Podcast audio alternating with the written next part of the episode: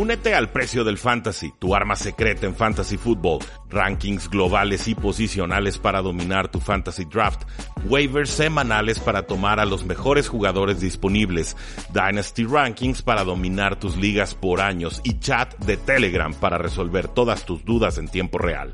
Visita stam.store diagonal precio NFL o da clic al link en este episodio para suscribirte.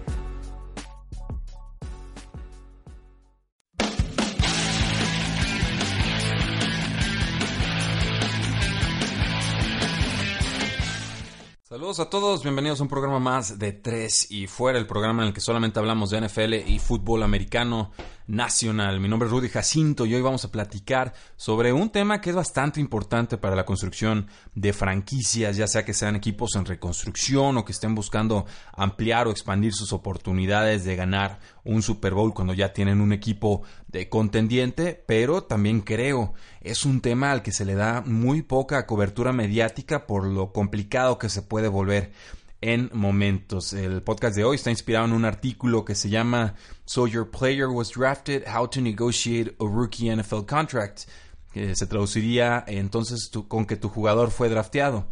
Cómo negociar un contrato de novato en la NFL. El artículo es de Leich Steinberg y pues bueno, es una persona que se dedica a escribir de deportes y de, entretenimiento. Y obviamente, pues aquí hace, hace un análisis bastante breve, pero creo muy puntual sobre cómo funcionan las negociaciones con novatos en la NFL. Empieza el artículo citando que a finales de mayo, 207 de los 256 jugadores que fueron seleccionados en el draft del 2018, que sería casi el 81% de los jugadores ya habían acordado un eh, acuerdo, ahora sí que valga la redundancia.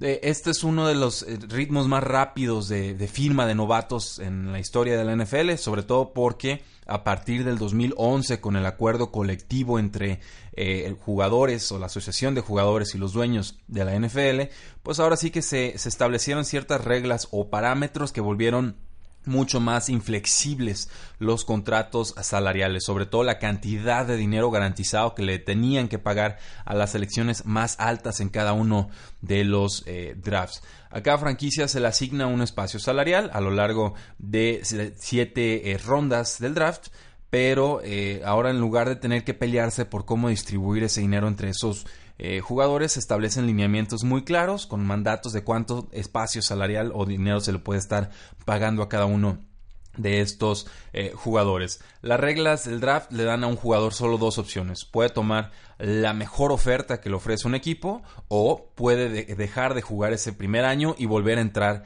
al draft de la temporada siguiente. Yo, no conozco casos de un jugador que se esperara eh, en la era moderna un año para regresar al proceso de draft.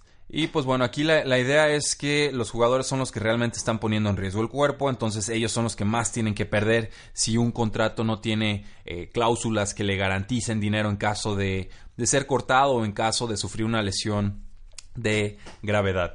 ¿Qué cosas, por ejemplo, se negocian en un contrato en general, pero sobre todo en un contrato de novato? Pues bueno, eh, las reglas establecen que las primeras rondas firman por cuatro años y que, eh, bueno, tiene una opción a un quinto año eh, por ser una de las primeras 32 selecciones de la NFL. esto les da ahora sí que un aumento salarial importante, todavía no lo que recibirían en el mercado abierto, en una agencia libre, pero es una herramienta que vuelve más atractivo a, un jugador para un equipo de la NFL, o sea, tener esa quinta opción, o sea, opción de quinto año, eh, da mucha flexibilidad salarial. Ahora sí, el, salario para el quinto año se establece basándose en el promedio de los cinco salarios más altos de veteranos en una posición, en la que inicialmente fue seleccionado el, un jugador en el top 10. Entonces, un jugador top 10 que, a quien le toman la opción de quinto año va a estar recibiendo un salario top 5 de la misma posición, pero top 5 de jugadores que ya sean veteranos y que hayan firmado contratos a largo los jugadores que son seleccionados del pick 11 al pick 32 reciben el promedio de los, del top 25. Entonces aquí pasamos del top 5 al top 25 de los jugadores en, en una posición específica. Los jugadores, obviamente, que son seleccionados en rondas 2 o 7, firman contratos también de 4 años. Los equipos pueden extender sus contratos después del tercer año, pagando un nuevo bono de, por firmar y agregándole años de salario veterano a, ese, a esos primeros cuatro años. Entonces, si un jugador en su tercer año eh, está terminando su tercer año, le quiere negociar una extensión, vas a tener que dejar ese cuarto año tal como está, no lo puedes tocar ni mover, pero de ahí en adelante le puedes añadir o extender eh, los años que tú gustes con condiciones salariales ya de, de veteranos, a condiciones salariales más importantes. Y ya por último, los, agentes libres no seleccionados en el draft, ellos firman por tres años y ya después pueden negociar con casi total eh, libertad. Eh, entonces, esto es en cuanto a la duración de un contrato. ¿Qué más se negocian en estos eh, contratos? Se negocia el tamaño del bono por firmar. O sea, es decir, cuánto me vas a pagar de trancazo por poner mi firma en papel. Y este bono es clave porque básicamente es, la parte garantizada de dinero en el contrato. Si un jugador se retira o si pierde tiempo por, cuestiones disciplinarias, el club o bueno, la franquicia puede intentar recuperar una parte proporcional de ese bono, pero de ahí en más el, el, bono ya está entregado al jugador. Y recuerdo perfectamente cuando empezó todo el escándalo de Aaron Hernández, los Patriotas acaban de darle una extensión de contrato y había una parte ahí de bono que creo después trataron de recuperar y, no tuvieron eh, éxito, fue lo último que supe al respecto. Entonces, es, una vez entregado el dinero es muy difícil, muy difícil eh, recuperarlo. Por eso los equipos tienen tanta cautela al momento de entregar cantidades importantes de dinero garantizadas. Eh, al momento de calcular el, espacio salarial para un determinado año, el bono es amortizado, o sea, es decir, se, va contando a lo largo de varios años en proporción o en partes a lo largo del contrato, pero todas las cuestiones salariales cuentan contra el espacio salarial actual. Es decir, mientras más grande sea tu bono por firmar, más chico va a ser tu salario. estamos prácticamente hablando de la misma cantidad de dinero, lo único que cambia es cómo se te va a entregar ese dinero. Se te va a entregar de golpe, que es lo que los equipos normalmente no quieren, o se te va a estar difiriendo a lo largo de X cantidad de años. Eh, y a veces, pues bueno, estos bonos o estos pagos a jugadores se van difiriendo eh, según eh, va recibiendo dinero el equipo. O sea, tratan de alinearlos con contratos televisivos, tratan de alinearlo con eh, quizás con cuando les anuncian el nuevo espacio salarial cada inicio de pretemporada. Y pues bueno, es una, es una cuestión a considerar. Sin embargo, pasan aquí cosas bien interesantes en materia fiscal en los Estados Unidos. Cada uno de los estados en los Estados Unidos tiene reglas eh, fiscales o reglas de impuestos sobre la renta o sobre tus ingresos distintas. Y aquí el artículo da, da el caso bien interesante de Patrick Mahomes, el mariscal de campo de Texas Tech, que fue seleccionado por los Kansas City Chiefs en el 2017.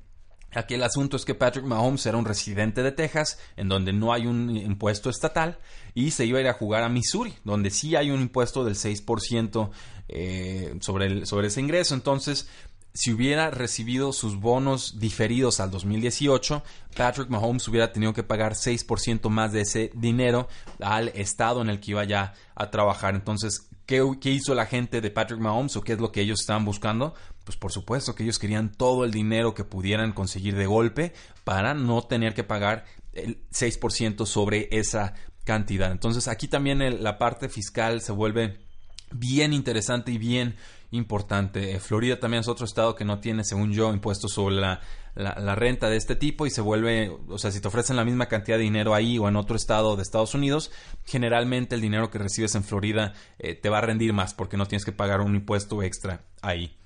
Ahora, la otra parte importante de los contratos, llevamos la extensión, llevamos eh, los bonos que se pagan de entrada, pues el dinero garantizado, eso, es importantísimo para un contrato de novato. Entonces, es, quizás creo es lo más importante más allá de la compensación total. ¿Qué tipo de garantías puede haber? Puede haber garantías por habilidad o garantías por lesión. Una garantía por habilidad significa que si un jugador es cortado por un equipo tras un mal desempeño, de todas formas va a recibir el dinero o el salario restante que le ofrecieron en su paquete inicial de contrato. Una garantía contra lesión significa que incluso si el jugador sufre una, carrera, una lesión que le arruine la carrera, él tiene derecho a cobrar el resto del salario que se le ofreció en un principio. Y aquí las implicaciones son importantes porque la NFL eh, durante mucho tiempo no tenía nada garantizado en sus contratos. La liga de béisbol, la liga de NBA, la liga de hockey, todos tenían contratos completamente garantizados y por eso se volvía tan importante eh, que hubiera bonos ah, para los jugadores en la NFL, sobre todo porque es el deporte más violento y es en el que menos le garantizaban dinero a sus eh, jugadores. Ah, desde el 2011, pues esto cambió, se, se, ajustaron, se expandieron los dineros garantizados para los eh, jugadores que están cobrando sus salarios. Y pues bueno, aquí dan muchos casos. Por ejemplo, Paxton Lynch con los Denver Broncos eh, tuvo un dinero parcialmente garantizado en su cuarto año después de ser seleccionado en el 2016. Eso explica por qué no ha sido cortado Paxton Lynch, porque por rendimiento definitivamente ya, ya hace tiempo que tuvo, tuvo que haber sido desplazado con los Denver Broncos. Y pues bueno, y así va funcionando. Este, obviamente, mientras más alto estás seleccionado en el draft, pues mejor funciona la regla de dinero garantizado eh, para ti. Pero la tendencia en estos momentos en la NFL es que cada vez más haya eh, partes de dinero garantizado más importantes, sin importar si eres un novato o si eres un eh, veterano.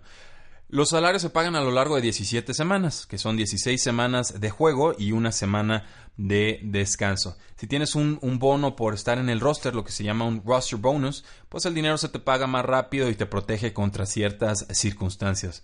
Sin embargo, si sufres una lesión no relacionada al fútbol americano, o sea que no fueran los emparrillados o entrenando, eh, puedes perder ese, ese dinero porque obviamente no estarías en el, en el roster, o sea, no, estarías en el corte de 53 jugadores cuando termina la, pretemporada y pues obviamente ese bono no, no aplicaría. El artículo termina diciendo que la era de los incentivos en los contratos prácticamente ya, ya expiró porque los incentivos tienen una trampa. Ahora sí, el incentivo se, se registra contablemente o, tiene un impacto en tus, en tus libros, eh, aunque nunca se gane. O sea, el incentivo, si se paga, entra si no se paga, también entra. Entonces, eh, no tiene mucho caso en general para los equipos estar metiendo incentivos de ese tipo, más que para apaciguar quizás algún jugador que esté en eh, rebeldía.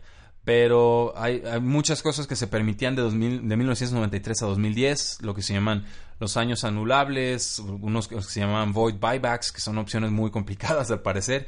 Eh, mitad bonos, mitad opciones, lo que se llamaban split bonus options, eh, cláusulas de, escaleras o de, ascensor.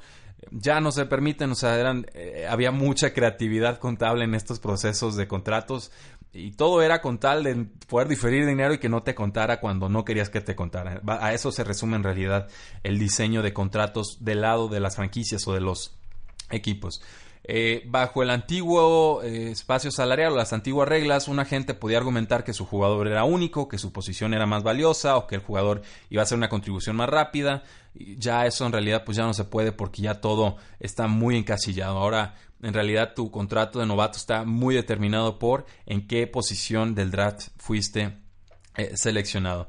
Entonces aquí pues lo interesante del asunto es que aunque siempre salen en las noticias, ah, tal jugador firmó su contrato de novato y, y, lo damos por sentado, decimos, bueno, pues claro que firmó su contrato de novato, fue seleccionado en el draft y quiere jugar, qué tan complicado podría ser que firmara su contrato novato, eh, a veces no es tan sencillo. Si hay muchas cosas que negociar, hay muchas negociaciones a espaldas de las cámaras.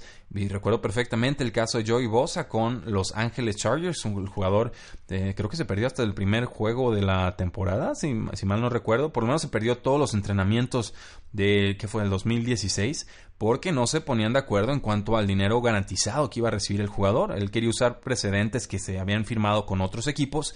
Los Chargers decían, no, a mí no me importa lo que hicieron otros equipos, así, aquí lo hacemos así, y si quieres bien y si no, pues no. Creo que finalmente llegaron a un punto medio, pero eh, el caso resalta lo eh, rejegos que pueden ser algunas eh, franquicias con sus metodologías de contratos de novatos. No, no necesariamente le están haciendo caso a lo que sucede en el mercado y los agentes pues obviamente son los primeros que se enteran de lo que sucede en el mercado y que lo usan a favor de sus agentes o de sus jugadores. Cuando estos jugadores terminen su contrato de novatos y se lo merecieron, si rindieron, pues van a entrar entonces a la agencia libre general asumiendo que no les usen etiquetas de jugador franquicia, y ya como veteranos podrán negociar con mucha mayor laxitud y amplitud sus eh, contratos, pero como novatos sí están muy limitados. Estas son, digamos, las limitaciones o el margen de maniobra. Y yo quería compartírselos porque a mí me ayudó mucho leer este artículo, como aterrizar cómo funcionan estas clases de negociaciones. Y creo que, pues, por lo menos en habla hispana, esta clase de información no se maneja. ¿Qué les pareció? ¿Les gustó? ¿No les gustó? ¿Qué, qué faltó? ¿Qué sobra? Díganmelo en facebook.com diagonal 3 y fuera, en Twitter como arroba paradoja NFL, en 3 y fuera.com y por supuesto no olviden suscribirse a nuestro podcast, ya sea en la plataforma de iTunes desde su celular o incluso en la plataforma de ebooks, que creo que ya estamos arriba o casi arriba de los 100 suscriptores. Eso me deja maravillado, me, me, encanta, me gusta que eh, estemos encontrando una audiencia ustedes y yo para poder seguir transmitiendo nuestro cariño, amor e información de la NFL. Muchísimas gracias, tengan un excelente inicio de semana. Yo regreso con ustedes este miércoles y viernes con programas eh, con contenido exclusivo que espero sean de su agrado. Hasta luego, tres y fuera.